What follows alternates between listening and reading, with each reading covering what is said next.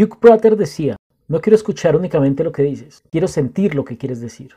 Las distinciones nos permiten conocer la diferencia que hay entre unas cosas y otras. Por eso es el tema de este capítulo de Maycast.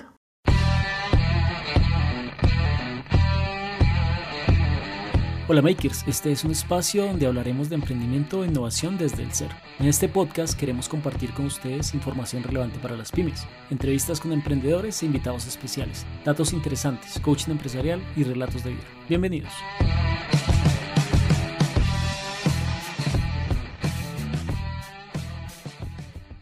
Hoy es un día maravilloso para que se consuman este delicioso podcast, mis queridos makers. Hoy traemos unos temas de distinciones, todo lo relacionado al coaching, y es porque tenemos una invitada súper especial. Ella es Carolina Guevara. Ella es senior coach, formadora, consultora y relatora. Tiene más de 5.000 horas de experiencia acompañando procesos de personas, ejecutivos, de grupos, y no solamente en Colombia, sino también en Latinoamérica y en España. Se formó en ACP, Chile, con Newful Network. Ella nos va a contar un poquitico de qué se trata. Tiene todo el proceso y formación desde el ontológico y pues hoy viene a traernos toda esa información tan valiosa pues para nosotros los makers, para todos los emprendedores y todos los que nos escuchan. Estuvo como directora de ACP eh, de Newful Network en Caribe, se llama así, y ahorita está en un tema de, nos decía que está en un tema de una iniciativa de líderes que es de Intercer Journey, promovida por Newful Network, Pachama Alliance y de Institute for Generative Leadership.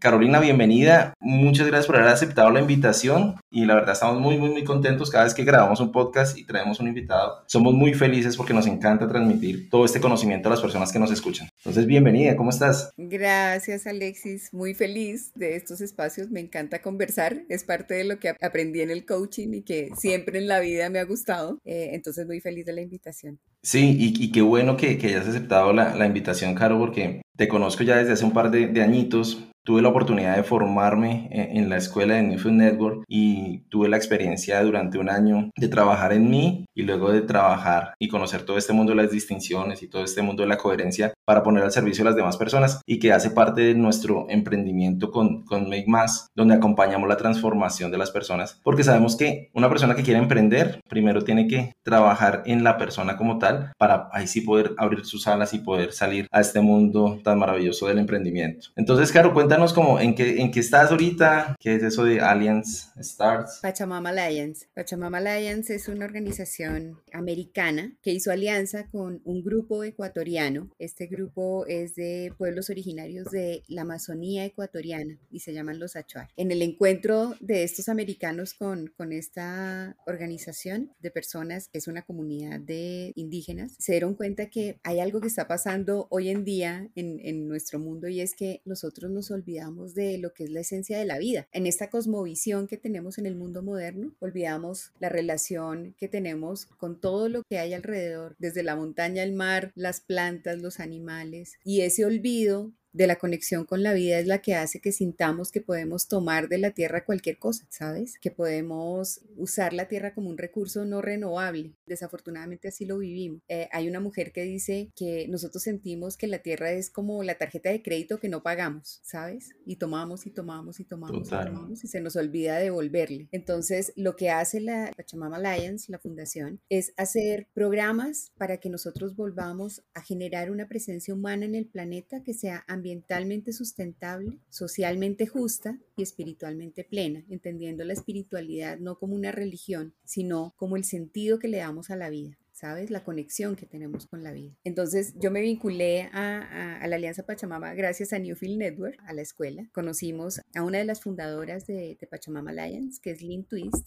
Además, recomiendo a Lynn porque tiene un libro precioso que se llama El alma del dinero, The Soul of Money, y ella habla precisamente de nuestra relación con el dinero y dice que gran parte de, de todas las inquietudes que tenemos los seres humanos frente a la vida se volcaron a poner como objetivo el dinero. Entonces, la corrupción, el robo, como todos los dolores humanos, nacen de la relación que tenemos con el dinero. Y lo que ella propone en el libro precisamente es cómo transformamos la relación con el dinero. Lynn fue la recaudadora de de fondos de la Madre Teresa de Calcuta en el proyecto del hambre. Ella entonces vivió como los extremos, ¿sabes? El extremo de las personas más millonarias en el mundo y el extremo de la pobreza más extrema en el África y en la India. Y ella veía que en ambos lugares había una relación insana con el dinero. Y dado esa relación es que vivimos pensando que podemos tomar o, o que necesitamos tomar más, más, más, más, más y que más es mejor. Pero cuando tú escuchas a las personas que tienen mucho, mucho, mucho, la falta de sentido es algo que, nos, que les habita. Entonces, lo que busca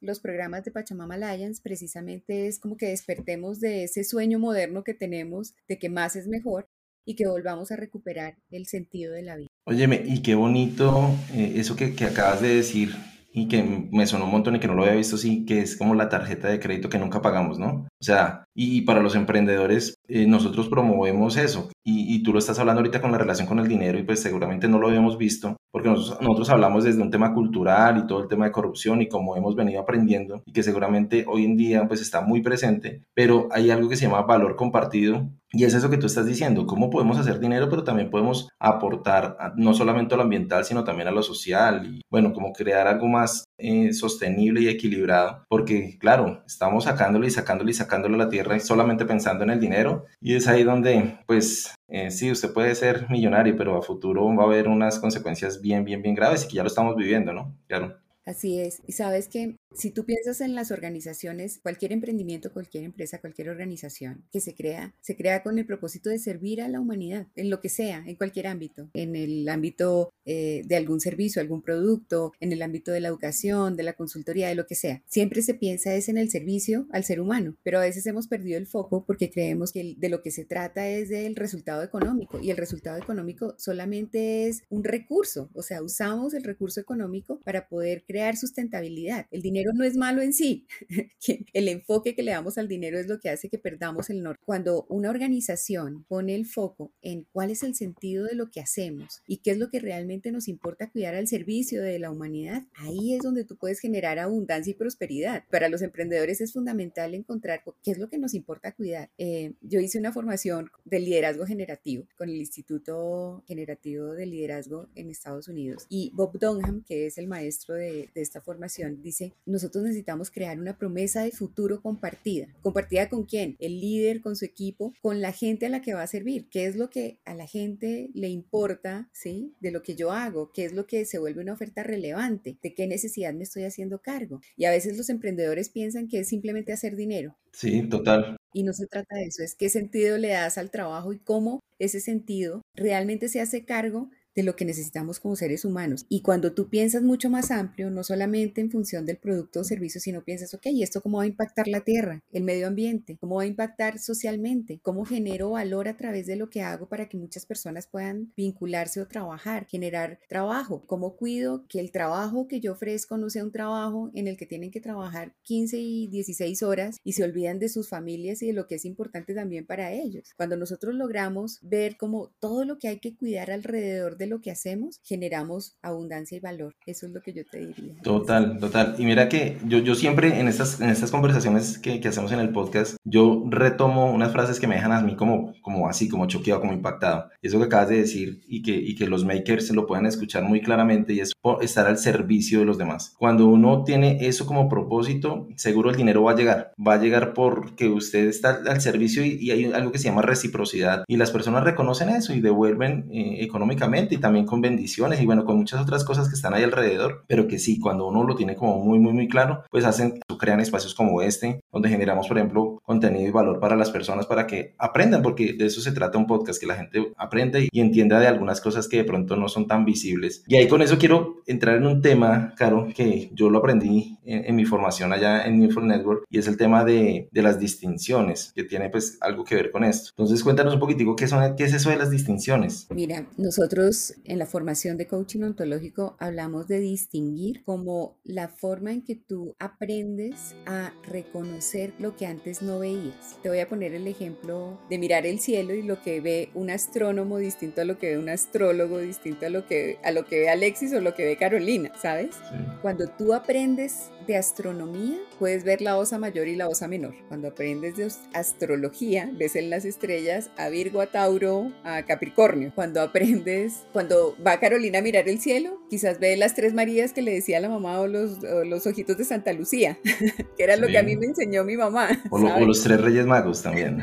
los tres Reyes Magos. Y lo que pasa con, con las distinciones es que precisamente distinguir es aprender algo nuevo que te permite ver cosas que antes no veías. A eso se refiere Ahora bien, el coaching ontológico te enseña distinciones para entender lo que somos como seres humanos. Ontología tiene que ver con el estudio del ser. Eh, literalmente es la raíz de la palabra. Ontología, el estudio del ser. Y lo que busca la ontología es que tú reconozcas cuál es la narrativa que tienes acerca de ti mismo, lo que has aprendido de ti y cómo esas narrativas te permiten relacionarte contigo mismo, con el mundo, con las personas que tienes alrededor y puedes generar nuevos aprendizajes que te permitan un mejor relacionamiento. Lo hace desde tres ámbitos, el lenguaje, la emoción y el cuerpo, entendiendo estos tres ámbitos como los ámbitos desde donde aprendemos, incluso en el cerebro. Fíjate que en el cerebro tenemos un cerebro reptil que tiene que ver con el instinto, que tiene que ver con el cuerpo, tenemos un cerebro límbico, que es el cerebro donde están las emociones, y hay un neocórtex, que es donde desarrollamos el lenguaje. Entonces, por eso hablamos de tres dominios de aprendizaje, lenguaje, emoción y cuerpo. Y en el coaching ontológico decimos, estos tres dominios se mueven en coherencia, y se mueven en coherencia es porque mientras yo estoy conversando contigo, mi cuerpo se mueve, ¿sabes? Y mientras tanto, hay emociones que me acompañan. Hoy me acompaña el entusiasmo de esta conversación, de compartir quizás lo que he aprendido en la vida, me acompaña la alegría de tener a mi gatita rondándome por aquí,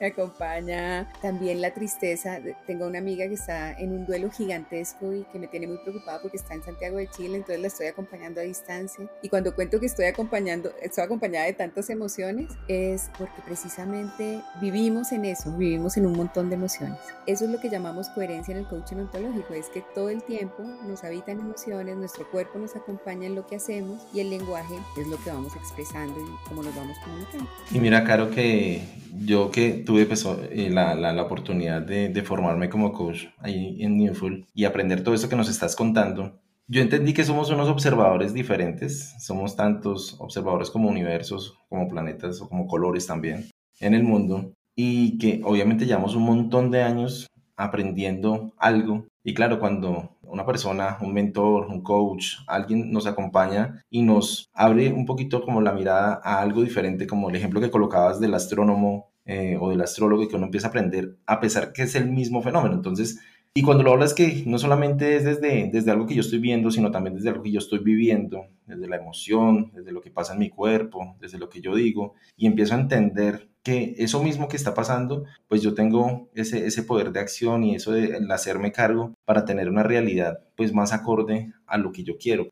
Y lo, y lo voy a poner con un ejemplo. Si yo estoy en un momento difícil en mi vida, seguramente yo puedo estar como diciendo y antes como ayudándome más como a hundirme, pero cuando tengo todas estas herramientas, porque estos son herramientas, pues lo que pasa es que me dan una mirada diferente de ese, de ese mismo fenómeno, de eso mismo que está pasando. Entonces, ahí, y, quiero quedarme con algo, cuando tú hablas de, de, de estos tres elementos, del lenguaje, del cuerpo y de la emoción, algo a mí que me causó un impacto y que veo que también eres, eres formadora desde ese espacio, y es el tema del cuerpo. Como el cuerpo no está tan metido o nunca nos han enseñado de que el cuerpo debe estar ahí como, como muy presente. Entonces, quiero preguntarte sobre eso, el cuerpo, ¿qué, qué, rol tiene el cuerpo ahí en, nosotros? Mira, el cuerpo aprende, es lo primero que te voy a decir, el cuerpo aprende. Y yo diría que siendo coach, de hecho yo hice formación en coaching ontológico corporal, estoy certificada como coach ontológico corporal. Algo que entendí en ese proceso de aprender del cuerpo es que el cuerpo es el vehículo más expedito a la transformación humana, porque no pasa por todo este proceso que hacemos mentalmente de decirnos puedo, no puedo, tengo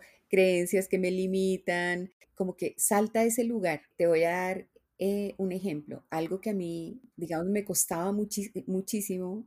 Me di cuenta que yo en la vida aprendí a complacer, a complacer alrededor a las personas, ¿sabes? Y yo tenía claro que aparecía con varios juicios, como que tengo que cuidar a las personas o que si la otra persona se enojaba, eh, la forma en que, yo, en que yo respondía a su enojo para que no se enojara era complaciendo. Y me di cuenta a través del cuerpo que era lo que hacía que yo me pusiera sumisa, ¿sabes? Porque aparecía cierta sumisión en mi cuerpo. Mi cuerpo tendía como a agacharse, a echarse hacia atrás, a dar espacio a no permitir que apareciera, por ejemplo, el enojo del otro. Y cuando lo reconocí en lo que hacía mi cuerpo y empecé a practicar algo distinto en mi cuerpo, empecé a darme cuenta que yo necesitaba poner cierto límite porque cuando yo complazco no pongo límites, sino que dejo que el otro como que invada mi espacio. Entonces mi cuerpo empezó a parecer distinto, a parecer muy distinto frente a eso. Pero para eso tú tienes que reconocer cuál es la práctica que tu cuerpo hace frente a ciertas situaciones. Mi cuerpo le costaba decir que no, ¿sí? Como, como poner cierto límite y ahora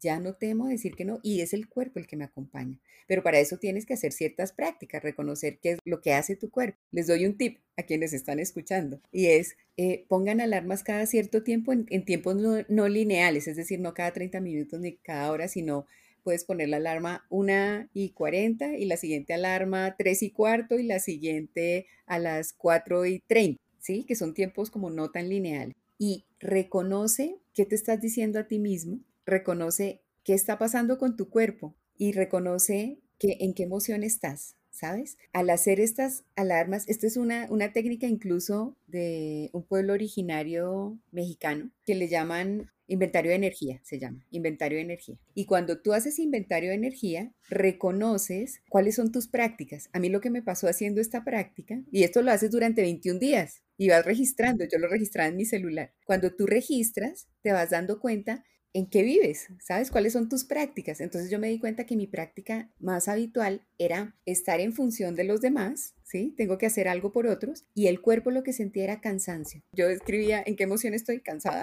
cansada, cansada, cansada, era como lo más habitual. Y me di cuenta que era porque estaba en función todo el tiempo de los demás. Entonces, poder reconocer las prácticas que tú haces en el día a día te permite empezar a generar transformación. Entonces dije, ok, ¿qué es lo que tengo aquí que dejar de hacer? Estar en función de los demás y empezar a escucharme y escuchar qué es lo que yo necesito y qué es lo que yo elijo. Entonces, fíjate cómo el cuerpo acompaña un montón a generar una transformación bien profunda. Claro, y es que ahí, escuchándote, yo entiendo que lo más difícil es hacer consciente eso que es inconsciente, porque duramos en el día en modo inconsciente un gran porcentaje del día. Eh, yo creería que más del 90% estamos en, una rutina y en un, día a día que nos va llevando y se pasa el día y uno no sabe qué fue. Y claro, si estamos activándonos y sabemos que eso tiene un propósito y si lo registramos adicional, pues estamos haciendo consciente en eso que yo tengo que trabajar. Y algo ahí también súper importante es esa coherencia, y por eso ah, se habla mucho en el coaching desde la coherencia en lo que el cuerpo, que tú dices que el cuerpo aprende, pero lo que siempre nos han dicho a nosotros es aprenda, eh, si usted es el mejor en matemáticas, si usted es el mejor leyendo, si usted, toda esa parte cognitiva que sí, claro, es importantísima, pero como el cuerpo también tiene que estar como un aliado para poder conseguir cosas y, alcanzar y, eso que tú estás diciendo, que el cuerpo es tan poderoso en ese aprendizaje. Así es. Y fíjate que el cuerpo, el cuerpo no, no miente. Y algo que nos pasa hoy en día es que vivimos en función de hacer, hacer, hacer, hacer y no y pasamos por encima de lo que el cuerpo dice. A veces el cuerpo te habla con susurros, empieza un dolorcito y tú sabes que tienes que parar y no paras. Y luego este, este susurro se vuelve un comentario y luego un alarido, ¿sabes? El cuerpo te dice, ya no más, para, detente. Si nosotros aprendiéramos a escuchar nuestro cuerpo, generaríamos muchísimo bienestar. Total.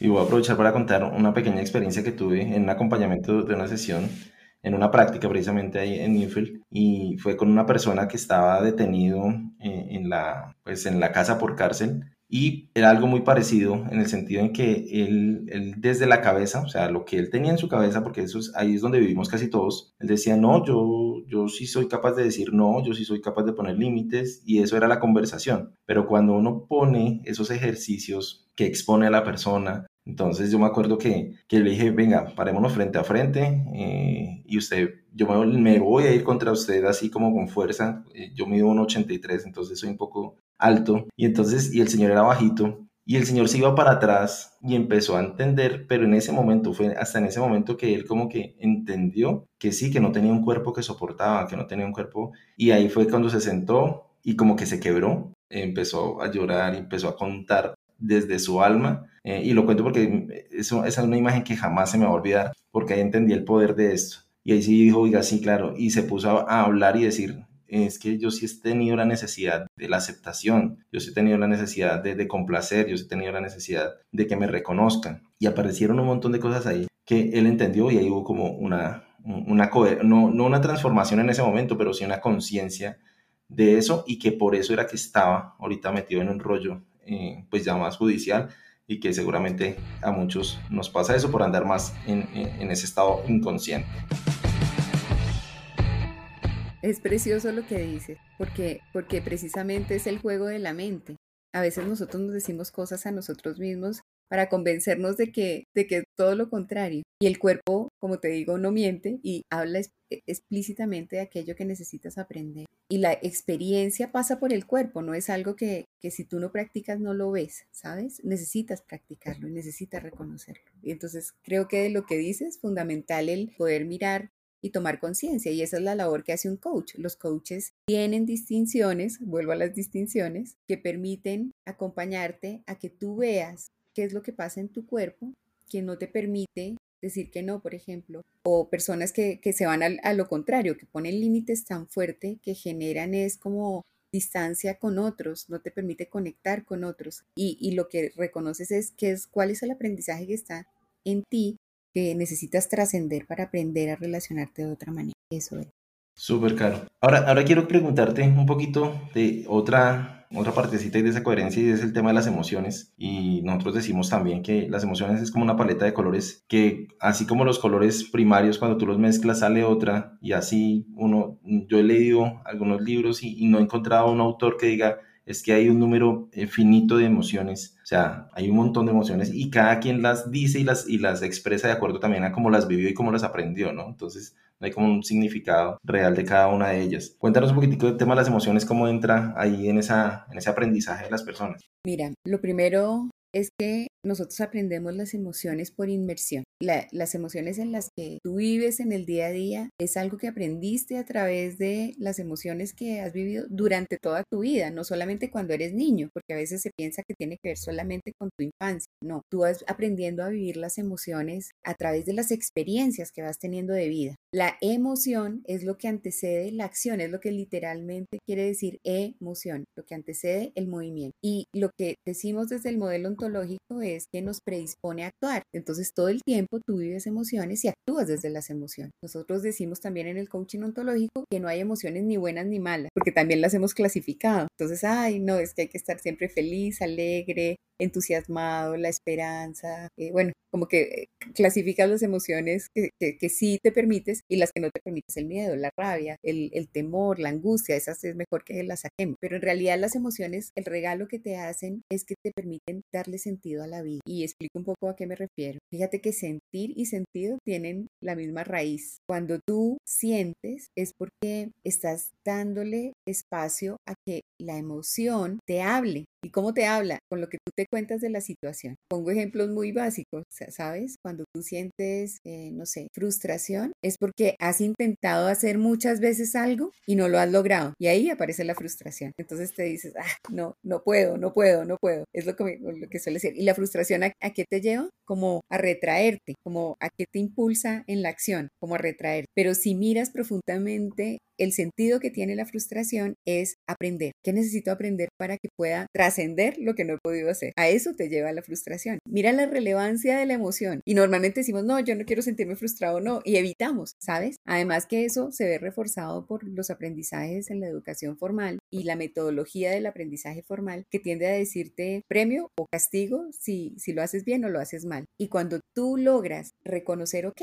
pero ¿qué es lo que necesito aprender? Trasciendes ese lugar de premio o castigo. Dices, ok, yo, lo, yo puedo hacer algo distinto. Y seguramente muchos de los que nos escuchan han vivido momentos de frustración en los que dijeron, necesito aprender a hacer algo distinto y lo voy a hacer, y lo hicieron y trascendieron esa frustración. Y eso es el gran regalo de la frustración. Y así con todas las emociones, o sea, hay quienes se han dedicado a listar eh, emociones. Yo he escuchado hasta de 350 emociones y podemos pasar por 50 de ellas en un día. Y si tú escuchas el sentido para el que llega la emoción, puedes hacerte el regalo de decir qué aprendo, qué necesito hacer, cómo trasciendo este momento, pero para eso necesitas estar viviendo la emoción y lo que solemos hacer es evitar. Entonces yo le diría a nuestros oyentes, no le teman a la emoción. Nada, nada terrible va a pasar si habitas profundamente tu tristeza o tu dolor. Hablo de mi amiga que hoy estoy acompañando y que les digo que estoy triste por ella. Algo de lo que me estoy asegurando en estos días, porque ella ha estado muy guardadita en su dolor, es que, que ella pueda expresar lo que le va pasando en medio de su dolor y que pueda llorar su tristeza y que pueda estar acompañada llorando su tristeza y dándole voz a aquello que está perdiendo en la situación que está viviendo. Y eso es fundamental. Este tiempo de pandemia nos ha llevado muchos dolores, hemos tenido muchas pérdidas, todo, todos hemos perdido cosas, desde cosas materiales hasta, hasta personas. Yo nunca había dado condolencias como en el último año, ¿sabes? Y lo que veo es que precisamente el dolor nos conecta con lo relevante en la vida. Y también veo como cuando hay dolor, nos unimos en el amor. El dolor finalmente viene de ahí, del amor. Entonces, cuando tú puedes habitar el dolor, puedes conectarte con otros en el amor. Ese es el gran regalo que nos hace. Eso así como para hablar de las emociones. Súper, súper caro.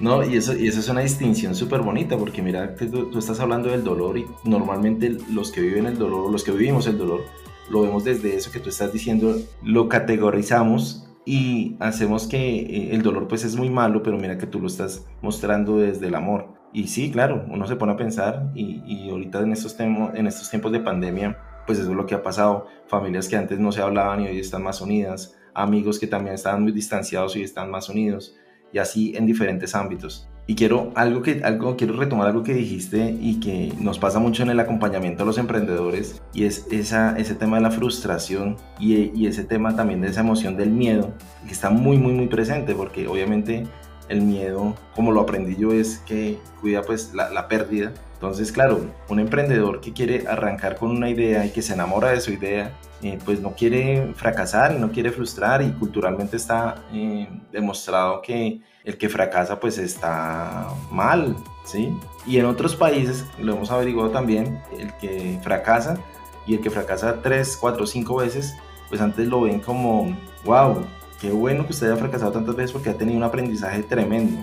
Entonces lo tienen más en cuenta porque ya obviamente ha, recorrido una experiencia y un camino. Entonces, estas emociones para los emprendedores, Caro, quiero preguntarte cómo, algunos tips o cómo poder eh, lanzarse al abismo, obviamente pensando que tenemos un paracaídas o que se nos van a abrir las alas para poder volar en, eso que queremos que, que pase en nuestras vidas como proyectos de vida.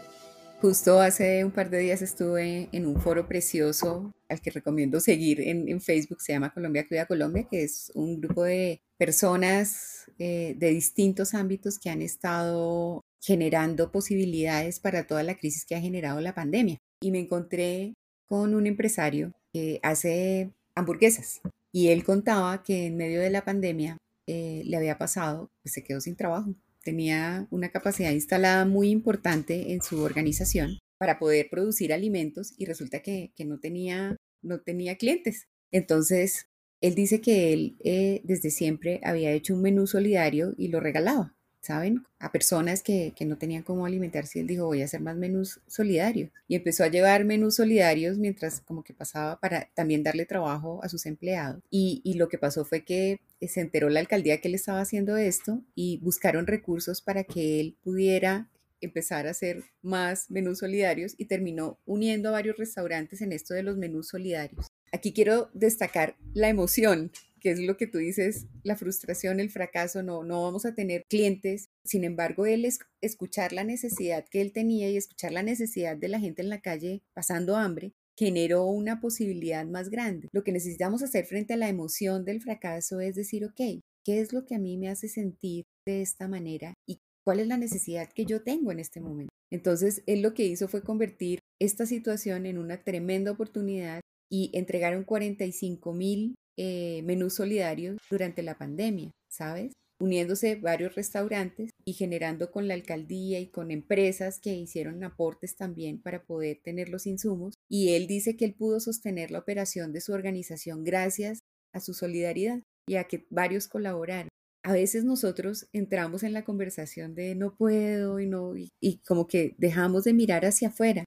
Yo te diría que el tip está en conversa con otros, asegúrate de, tener una red de ayuda. A veces en esto de estar conversando aparecen las oportunidades, no te quedes solo. Finalmente la vida necesita que nosotros interactuemos con otros. Y cuando estás en este tipo de situaciones, asegúrate de conversar con otros. Alguien te puede abrir alguna oportunidad, con alguien se te puede ocurrir una idea. Eso es realmente el regalo del encuentro que tenemos con las personas. Para un emprendedor es fundamental generar redes de ayuda, asegúrate de tener red de ayuda y de estar conversando con otros y de estar atento a, poner al servicio eso que tú haces de otro. Eso es lo que yo les diría. Súper, y, digamos que nosotros lo llamamos cuando hacemos acompañamientos es rompa la transparencia y qué bonito ese, ese ejemplo que nos estás dando porque así como ese caso, hemos visto también muchos otros que antes estaban en un modelo de negocio durante muchos años y que ahorita da la pandemia, o tenían dos alternativas, o miraban qué hacían o se quebraban. Y ese miraban qué hacían era romper la transparencia, mirar qué había más alrededor, esas conexiones que tú, que tú nos cuentas ahí para sacar nuevos modelos de negocio. Y muchos hemos visto que dijeron, oiga, es más, nosotros también hemos visto que el tema de la tecnología nos ha permitido llegar a más gente, no solamente acá en Colombia, sino en otros países. Eh, este tema del podcast, grabarlo así, seguramente antes tocaba llevar todos los equipos, encontrarnos en algún lado y, grabar. Ahora mira todo lo que podemos hacer por, por estos canales virtuales y, eso, eso hace que tengamos un panorama muy diferente y lleno de oportunidades. También siempre lo decimos, el mundo está lleno, lleno de oportunidades. Lo que pasa es que hay veces estamos como muy, podría decirse, ciegos o muy eh, nublados por la misma, el mismo aprendizaje y los mismos juicios pues que tenemos alrededor de nosotros mismos. Y quiero preguntarte eso precisamente de los juicios y que es algo que hay juicios hacia los demás y hay juicios hacia nosotros mismos y ese hacia nosotros mismos pues que tiene que ver mucho con lo que hemos venido hablando hoy, Caro. Cuéntanos un poquitico de esos juicios, eh, porque están ahí presentes desde que nacemos ya llegamos con juicios instalados, ¿sabes? Eh, ¿Qué son los juicios? Como creencias y opiniones que tenemos acerca de la vida, esos son los juicios. Y hay algunos que, con los que ya nacemos. Si tú naces en una familia católica, ya hay un montón de juicios alrededor de la vida. Si naces hijo de, de alguien que tiene una preferencia política, tienes un montón de juicios que, que ya cargan la forma en que tú ves el mundo, porque eso es lo que finalmente empiezan a decirte, así es como ves la vida. Lo relevante de los juicios es que tú, ya adulto, puedas reconocer cuáles de esos juicios le das validez o invalidez y cuáles son juicios que puedes desafiar para traer mayor bienestar a tu vida. Por ejemplo, un juicio que está muy instalado en las religiones judeocristianas es que tú eres culpable de nacimiento. ¿Sabes? El pecado ya te hace culpable. Y no vemos como ese juicio, yo soy católica, quiero, quiero como hacerla, o sea, no, no es que tenga nada en contra de las religiones judeocristianas, soy católica de origen, pero he visto cómo la culpa se volvió algo transversal en mi vida. ¿Saben? Y cómo desde ahí entonces yo me he relacionado eh, pensando en que, en que todo es mi culpa, porque así es como yo lo he vivido y tiene que ver con mi experiencia o es como yo aprendí a ver la vida desde ese lugar. Y eso está absolutamente teñido de la culpa, de lo que te dice la culpa y de los juicios que yo aprendí acerca de qué era bueno y qué era malo, qué es bueno y qué es malo. Cuando yo miro estos juicios, me doy cuenta que, que a veces lo bueno y lo malo tiene que ver con la cultura también, con lo que te dice la cultura que es bueno y es malo. Fíjate, y, pongo el ejemplo porque me encanta ver los puntos de vista cuando tú hablabas de los distintos observadores que somos. Aquí en Colombia es una delicia comer eh, vacas. Comer carne de vaca es maravilloso, es una delicia, pero tú vas a la India y las vacas son sagradas. Entonces, lo que es bueno para nosotros es malo en la India, ¿sabes? Y es cultural. Entonces, fíjate eh, cómo los juicios empiezan a teñir nuestra vida y cómo a través de los juicios nosotros empezamos a tomar decisiones. Los juicios lo que hacen es que se te vuelven la forma en que tú eliges todo y actúas en todo. Tú haces juicio para elegir con quién te casas, haces juicios para elegir un trabajo o para no elegirlo, haces juicios para ser amigo o no ser amigo de alguien, los juicios tiñen todo en tu vida. Lo que es fundamental en los juicios es que tú puedas desafiarlos, no decir, esta es la verdad, esto es, así son las cosas. Yo creo que, por ejemplo, en, temas políticos, la polarización que vivimos es porque estamos llenos de juicios acerca de lo que es la vida en general. Y lo que nos polariza son nuestros juicios. Yo diría que lo que tenemos que aprender es a desafiar precisamente esos juicios y a ver cuándo son infundados. Y, cuando decimos son infundados es cuáles son las pruebas que tú tienes para decir que las cosas son así. Y normalmente lo que te das cuenta es que no son tan así eh, de verticales y de duras como, como solemos verlas. Yo te diría que a mí lo que me ha servido para desafiar los juicios, porque claro, todos vivimos en juicios y yo me doy cuenta como a veces me he parado en juicios con los que me he equivocado. Y lo que me ha servido es hacerme preguntas o preguntarle al otro, no asumir que así son las cosas, sino preguntar, ¿es así? ¿No es así? ¿Qué opinas de esto? ¿Qué te pasó? ¿Cómo te pasó? Hacer preguntas te ayuda a desafiar muchísimo los juicios. Y eso que estás diciendo, Caro, es súper poderoso en el sentido en que eso nos abre un montón de alternativas y caminos porque cuando vivimos la vida como la estamos viviendo y creemos que es así y no vemos que, que lo que tú dices se pueden fundar, que se pueden validar o invalidar, que se pueden cuestionar y decir, oiga, pues no es tan así y que me puedo hacer cambio de generar cambios, valga la redundancia, pues significa que hay muchas alternativas y que uno es al final que decide cómo quiere el estilo de vida, pues vivirla, con qué tantas cargas quiere estar o qué tan liviano también puede estar. Entonces, Caro, ya para finalizar, porque se nos pasó el tiempo volando, la verdad, muy deliciosa, como lo dije al principio, esta conversación, y es para que todos nuestros makers se la consuman eh, en un espacio de esparcimiento, un espacio que no, no, estén haciendo nada o también trabajando, que estén ahí con sus audífonos escuchándonos y que estén aprendiendo. Y quiero ya para cerrar, Caro, y con lo que estás diciendo, y para nuestros emprendedores que de pronto no ven alternativas, que no ven cambios, que ven que, que esto, mejor dicho, toda la, pandemia, el gobierno, la DIAN, bueno, todas nuestras eh, cosas o entidades que están a nuestro alrededor y que de pronto las vemos como malas, ¿cómo podemos a nuestros emprendedores decirles, oiga, si hay alternativas, ya como para poder cerrar, Caro? Mm, yo te diría que no dejen de aprender, es lo que le diría a los emprendedores la oportunidad que tenemos y que nos da la vida es aprender y busca con quién aprender. Empieza por aprender de ti mismo, porque todo lo que tú eres es lo que se refleja en tus acciones. Entonces, si tú aprendes de ti mismo, vas a lograr generar cambios mucho más profundos que simplemente si aprendes una técnica o hacer las cosas distintas. Y claro, haciendo aprendemos, pero yo te diría, hay un profundo poder en aprender de ti mismo y busca con quién aprender, aprender de tus emociones, aprender de lo que dices, aprender de tu cuerpo. Eso es, esa sería como mi gran recomendación, no pares de aprender, emprendedor. Súper caro, muchísimas gracias. Ya también para finalizar, nos puedes compartir tus redes sociales donde la gente que nos está escuchando puede saber algo un poquito más de, esto que es un mundo maravilloso del coaching y de todo este tema de distinciones. Nos pueden seguir en Newfield Network Caribe en Facebook Newfield se escribe N-E-W-F-I-E-L-D, Network N-E-T-W-O-R-K, eh, Caribe. Esa es nuestra, red, tanto en Instagram como en Facebook, para que conozcan del coaching ontológico. Y también los voy a invitar a la otra iniciativa en la que andamos, que se llama intercerjourney.org. Intercer, como suena, y Journey se escribe J-O-U-R-N-E-I para que nos sigan, para que nos sigan porque, porque también ahí estamos haciendo una iniciativa preciosa para realizar sueños para el mundo, para que todos estos emprendedores puedan llevar sueños más allá de simplemente generar dinero y puedan conectarse con un propósito mucho más profundo. Así que a todos los emprendedores, ojalá les haya servido esta conversación y que sigan también acompañándolos a ustedes porque están haciendo una labor preciosa cuando los acompañan a traer invitados que los iluminen sobre lo que hay.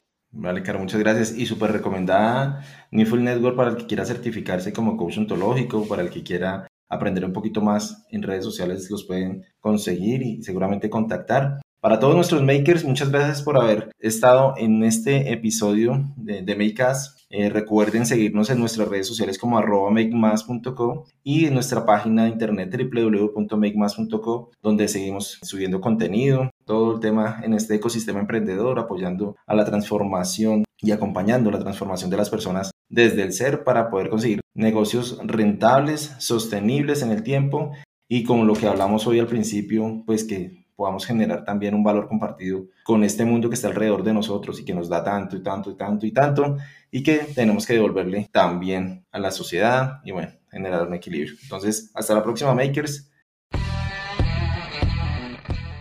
Nos apasiona vibrar en la misma sintonía. Queremos estar más cerca de ustedes en estos espacios de aprendizaje. Síganos en nuestras redes sociales como arroba makemas.co. Nuestra página web www.makemas.co y no olviden compartir con su amigo emprendedor.